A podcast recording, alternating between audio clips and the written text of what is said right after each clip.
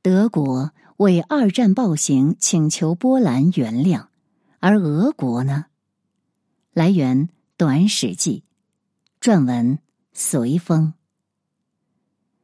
二零一九年九月一日，在波兰城市维隆举行的二战爆发八十周年纪念仪式上，德国总统施泰因迈尔用德语和波兰语表示：“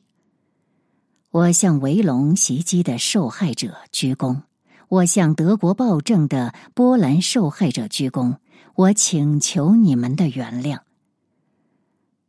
俄罗斯总统普京没有受到波兰方面的邀请。俄罗斯也没有派出代表团出席这次活动，这显然与两国在历史问题上的旗舰有直接关系。二零一九年八月三十一日，波兰外交部副部长辛科夫斯基在接受媒体采访时解释道：“波兰举办活动纪念二战，核心目的是要探究历史真相的精神，向过去的历史事实致敬。”华沙根据现代标准选择客人，而俄国不符合这一标准。俄国外交部则发表声明称，波兰当局无视历史事实的做法是对二战历史的系统性篡改。希望波兰不要忘记，是苏联将波兰从法西斯侵略者手中解放出来的。波兰、俄国之间的这种历史旗舰由来已久。比如，二零一五年十月，俄国驻波兰大使安德烈耶夫在接受媒体采访时曾说：“二次世界大战开战之前，波兰曾经阻挡反纳粹德国的结盟，因此波兰需为一九三九年九月随之而来的灾难负担部分责任。”且强调，苏联入侵波兰东部并非侵略行动，而是在德军明确入侵之前确保前苏联安全的行动。波兰外交部则斥责安德烈耶夫的言论危害历史事实，对受害者缺乏尊重，打了我们每一个人一记耳光。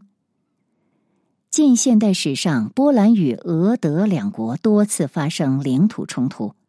一战后，波兰从德国手中获得波兰走廊，将德国本土与东普鲁士一分为二，海港但泽成为波兰占有主要权力的自由市，使波兰在波罗的海上拥有了海岸线。其后又通过波苏战争（一九一九至一九二一），从苏联的实际控制中夺取了包括西乌克兰和西白俄罗斯在内的部分争议领土。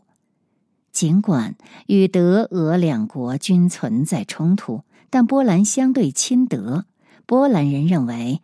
同德国人在一起，我们有丧失自由的危险；而同俄国人在一起，我们就有丧失灵魂的危险。当德国进军莱茵非军事区，发动对奥地利和捷克斯洛伐克的侵略时，波兰没有反对。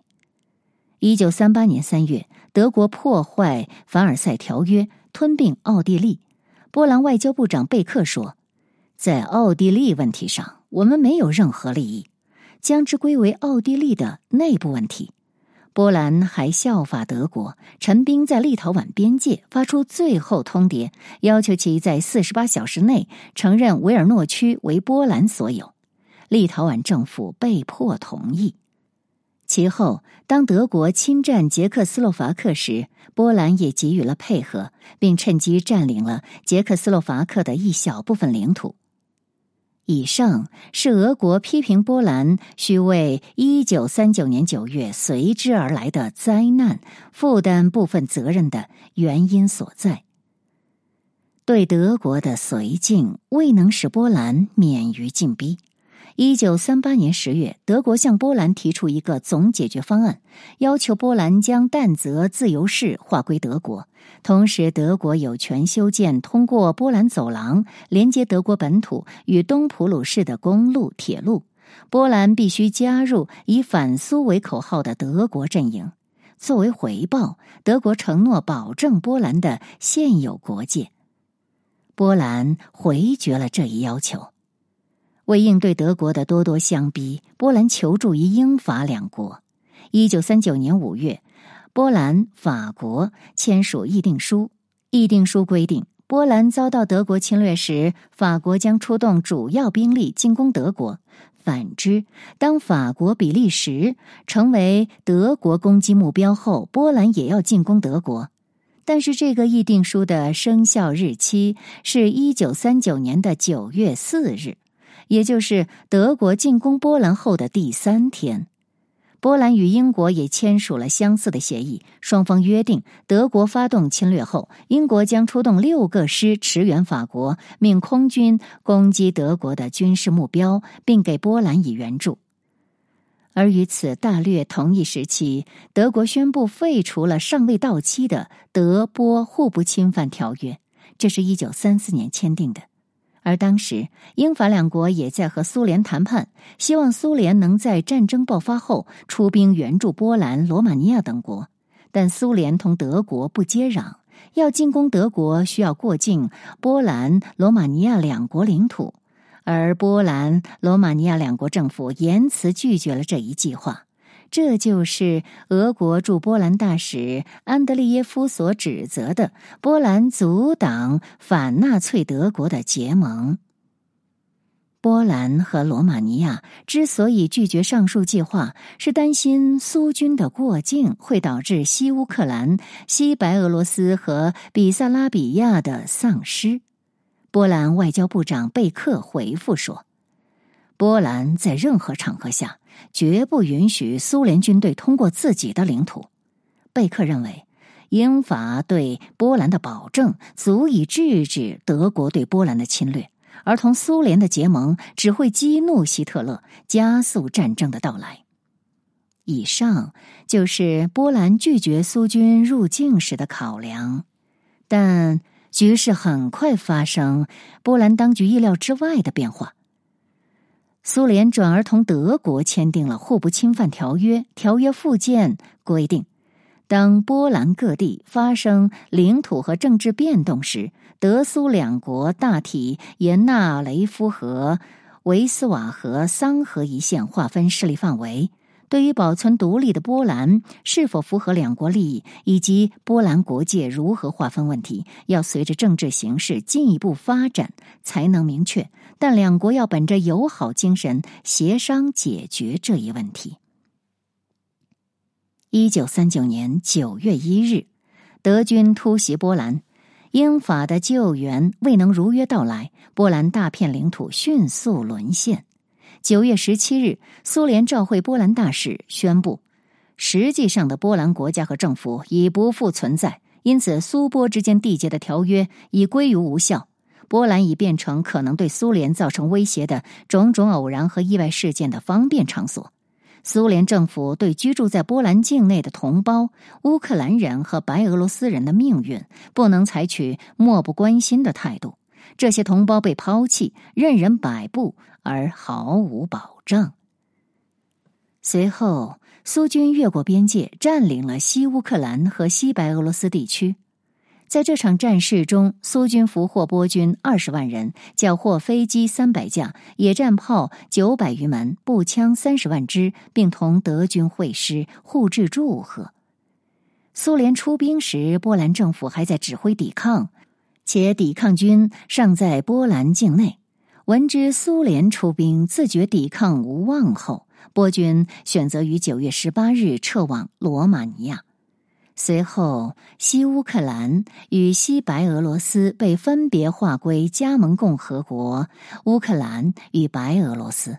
领土的变迁引发了当地居民的反抗。至一九四一年九月，被关押的来自西乌克兰、西白俄罗斯的战俘流放人员约为三十八点九万人。此外，一九四零年的卡廷惨案中被杀的二点五万人中，有约一点四万人为波兰的军官、宪兵和警察。另外，一点一万人是来自西乌克兰、西白俄罗斯地区的反抗者。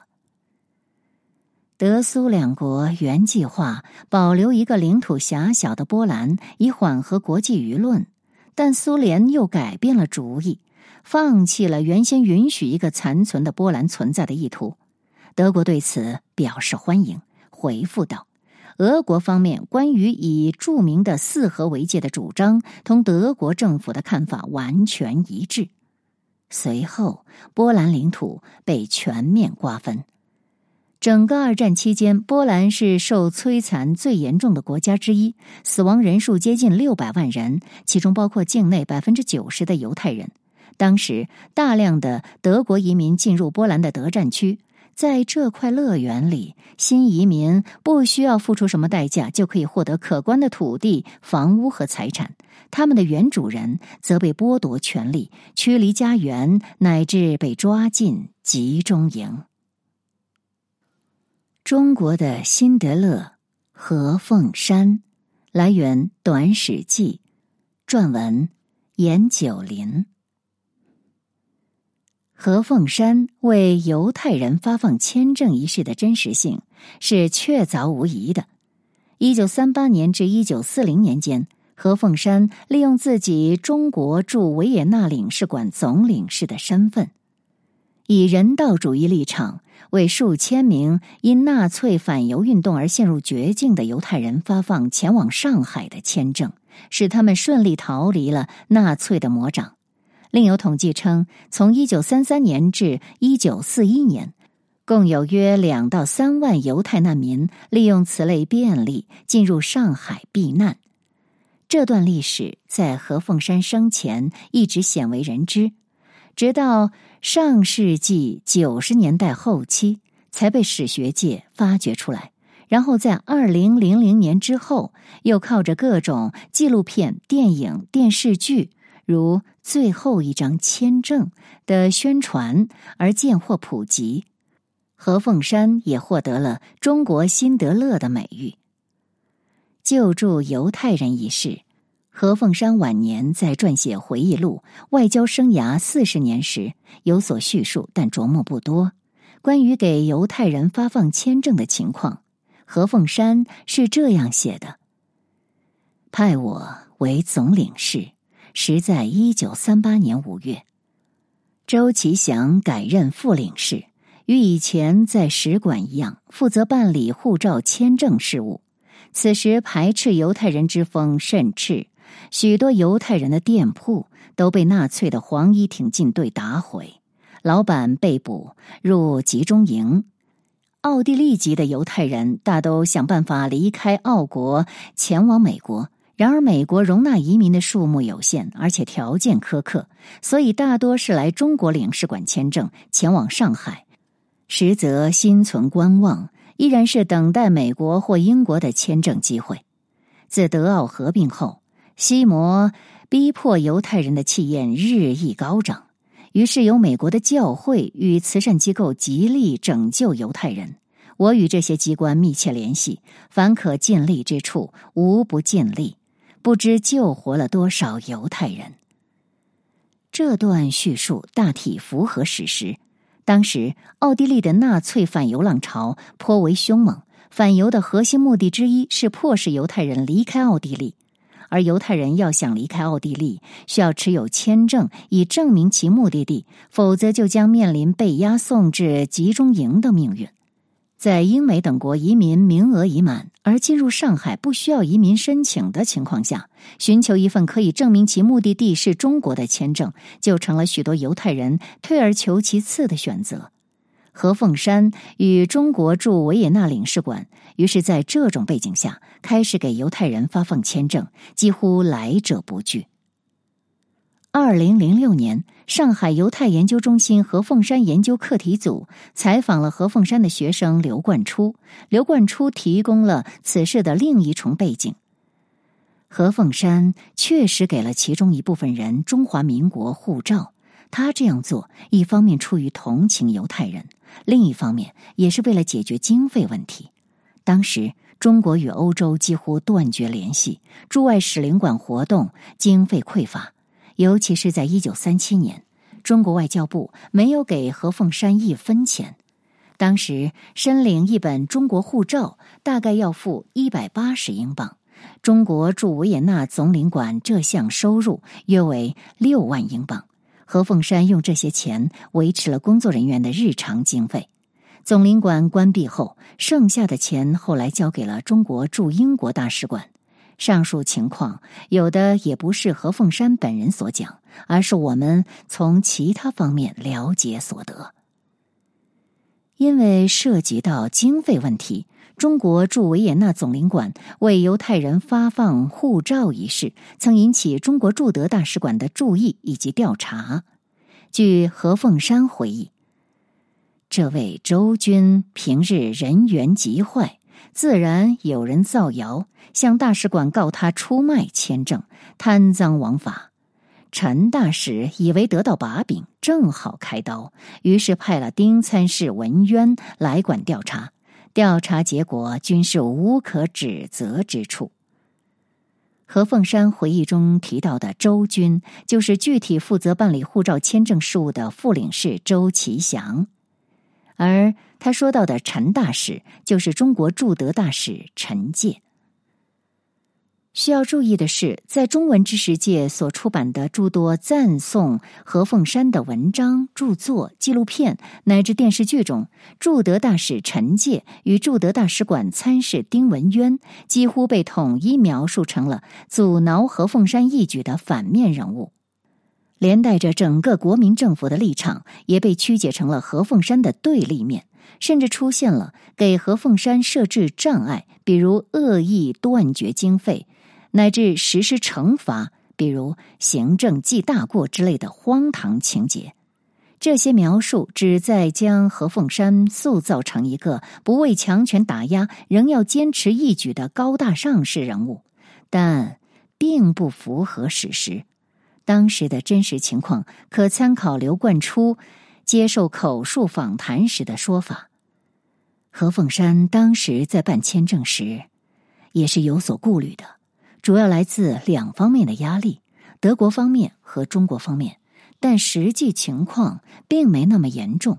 德国方面当然有反犹政策的因素，但是迫使犹太人离开也是纳粹的目标。所以，如果有国家给犹太人发签证，使他们得以离开，德国人并不阻拦。至于中国方面，尽管驻德大使陈介指示何凤山应对发给犹太人签证加以限制，但也没有强力阻止。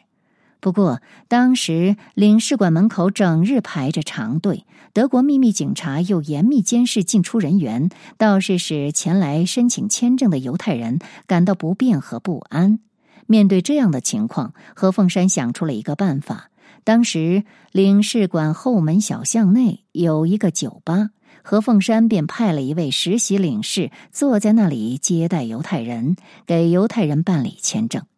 据何凤山说，他本人也曾在那里接待过犹太难民。这种方法既快捷又安全，最忙的时候一天能办理上百份签证。也就是说。当时的德国政府并不反对何凤山给犹太人发放签证，而当时的中国驻德大使馆也没有什么反对指示，只是要求对签证的发放加以限制。正因为签证发放量较大，才引起了中国驻德大使馆的注意，派了人前来调查与签证发放相关的经济问题。而之所以在领事馆后门小巷的酒吧开设接待点，完全是为了便利那些对德国秘密警察心怀畏惧的犹太人。中国驻德大使陈介加以限制的态度，也见于何凤山的回忆录。我国对犹太人的签证态度不一致，其后因此而发生了问题。例如，本馆得自外交部的训令，即犹太人请求签证入境者条件宽厚，不予拒绝。而孔祥熙院长并进一步公开对犹太人的遭遇表示同情，又特辟海南岛为容纳犹太人地区之说。不过，在同一政府之下，驻德大使馆的态度则不然。事实，陈介当大使。他以为希特勒既然反犹太人，我国为维持中德邦交，不能与他唱反调。某次在长途电话中，他只是应对签证加以限制，我即告知外交部的训令并非如此，而是采取开放政策。他听闻后极不以为然的说：“书魔那里，我去关照，你依我的说话照办好了。”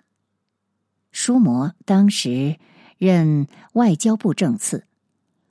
我唯诺称是，满以为外交部对此将另有新的指示，然而一直等待，毫无音讯。副领事周其祥因此而仍照原电指示办理。陈介给何凤山的这一指示是无可厚非的。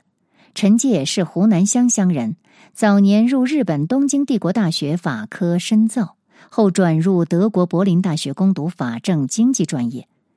一九三五年任外交部常务次长。一九三八年六月，中德关系面临决裂。陈介临危受命，出任驻德全权大使，核心任务是阻止德国承认伪满洲国。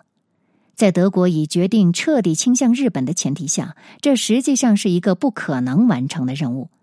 陈介于一九三八年九月下旬抵达柏林，迟迟未能获希特勒接见，也未能呈递国书。期间，德国已向伪满洲国呈递了所谓国书。蒋介石也很清楚，继续维系中德关系的希望已经不大，故于十一月建议陈介托辞离德，但陈介主张继续坚持。至十二月，局势终于出现缓和，陈介得以面见希特勒，向其呈交国书，继续维持两国外交关系于一线。那么，陈介何以对何凤山下指示呢？因为当时德奥已经合并。何凤山相当于陈介的下属，而陈介对何凤山下达的关于犹太人签证问题的指示，即是基于上述背景而展开。不反对何凤山给犹太人发放签证，是因为德国政府的政策允许犹太人获取签证后离开奥地利。要求何凤山对签证的发放量加以限制，是不希望中国领事馆的做法超出常态，迥异于其他驻德使领馆，进而引起希特勒政府的猜忌。陈介上任时，正值中德两国就撤回德国来华军事顾问一事剑拔弩张。德国政府一度威胁中国政府，若坚持雇佣合同的法律立场，不放德国军事顾问回国，德国有可能选择与中国断绝外交关系。这对正在坚持抗战的中国非常不利。自然，陈介不希望在犹太人问题上再与希特勒政府以借口。简言之。陈介要求何凤山对签证的发放量加以限制，旨在维护中国的国家利益，是中国在中德日三角关系上争取德国支持的最后努力。尽管这种努力并不成功，可惜的是，在中文知识界的某些图书、纪录片和影视作品的创作者看来。真实的历史情境似乎无助于体现出何凤山的伟大，必须将何凤山发放签证时所处的环境弄得险恶异常，乃至随时有生命危险。必须给何凤山设置几个非常可恶的敌人，何凤山的义举才有值得一说的价值，否则就会欠缺艺术效果或节目效果。所以。他们虚构情节，强行将陈介、丁文渊等人塑造成了反面历史人物，强行将何凤山的做法与陈介的指示二元对立。既然何凤山是好人，何凤山的做法是对的，那么陈介就必须是坏人，陈介的指示就必须是错的。这是一种极其可笑的思维定式，也是一种极其可笑的做法。我们附带再介绍一下国民政府在救济犹太难民一事上的立场。何凤山在回忆录里说的很明白了：犹太人请求签证入境者，条件宽厚，不予拒绝，乃是他得自外交部的训令。外交部有这样的政策，与国民政府当时针对犹太难民的整体政策也是直接相关。一九三九年三月，立法院院长孙科提交议案，建议在西南边区为犹太难民专门划出一片寄居区。孙科认为，此举有两个好处：一，能够救助犹太难民，还能增进英美两国普通民众对中国的好感，达到抗战宣传的目的；二，犹太难民的财富及能力也可以用来为抗战服务。为救助同胞，在华的犹太银行家雅各布·保格拉斯也于同期向国民政府提议，移民十万犹太难民到中国居住，每名犹太人入境时随身携带五十到一百英镑。如此，中国可通过收容犹太难民提高外汇储备，犹太难民则可获得栖身之所。对于上述议案与提议，国民政府先后多次召集外交部、内政部、经济部、财政部、交通部商议，就其可行性进行论证，就可能出现的外交问题、财政问题、民族问题、宣传问题进行磋商。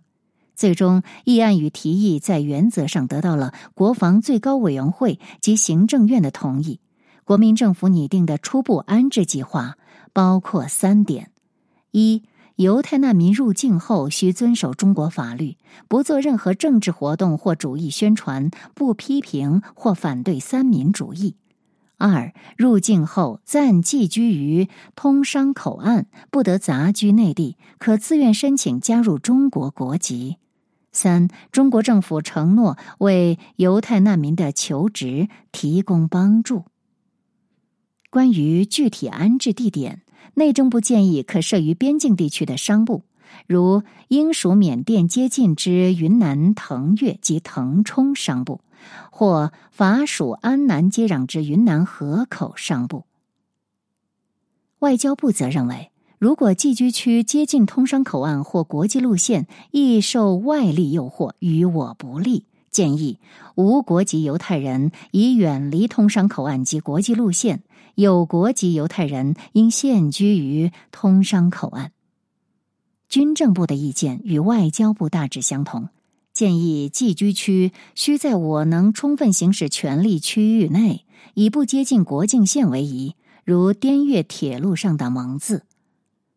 雅各布·保格拉斯。对移民十万犹太难民来到中国一事多方奔走，他理想中的移居地点是昆明。当时，上海英文报纸《密勒市评论报》也曾发表过“十万犹太人可能在中国找到家，云南会成为难民的应许之乡”，德国银行家令人鼓舞的动议之类的报道。可惜的是，因为中日战局的变化。日军控制下的上海开始限制犹太人入境，德中关系的崩解以及国民政府财政状况的恶化，上述讨论没有能够落实。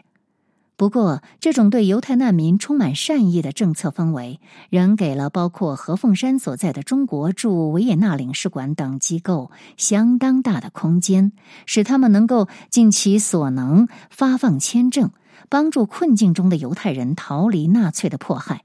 如何凤山所言，他和周其祥的作为系得自外交部的训令。最后，我们再说一下时任维也纳领事馆副领事的周其祥。按何凤山的描述，周其祥是使馆内直接负责办理护照签证事务的人。那么，何凤山在回忆录中对周其祥的性格和工作作风有较多负面的描述，比如上班懒惰、迟到、对待同胞态度恶劣、同僚人缘不佳等。周其祥在副领事任内，因护照签证收入未能及时汇至国内，这主要是被战事耽搁，而被外交部以不忠职守为由中途召回，相当于开除。而目前关于周其祥生平的资料严重匮乏，笔者仅于其友人冯继忠的回忆录中寻得只言片语。周其祥是在维也纳的时候与冯继忠相识的。我们来看冯继忠的回忆录：周其祥后来去到香港做生意，办什么养鸡场，最后鸡都死光了。一九五零年代还在，一九六零年代就不知道了。驻奥地利总领事那时是何凤山、周其祥是领事，就是他们给许多的犹太人发放生命签证，让他们逃到了上海。是的，历史应该记住何凤山，记住周其祥，记住那些关于如何安置犹太难民的发黄卷宗。也应该记住陈介与丁文渊，而不是为了节目效果将之污蔑为反面小人。虚构反派不是赞美一举的正确方式。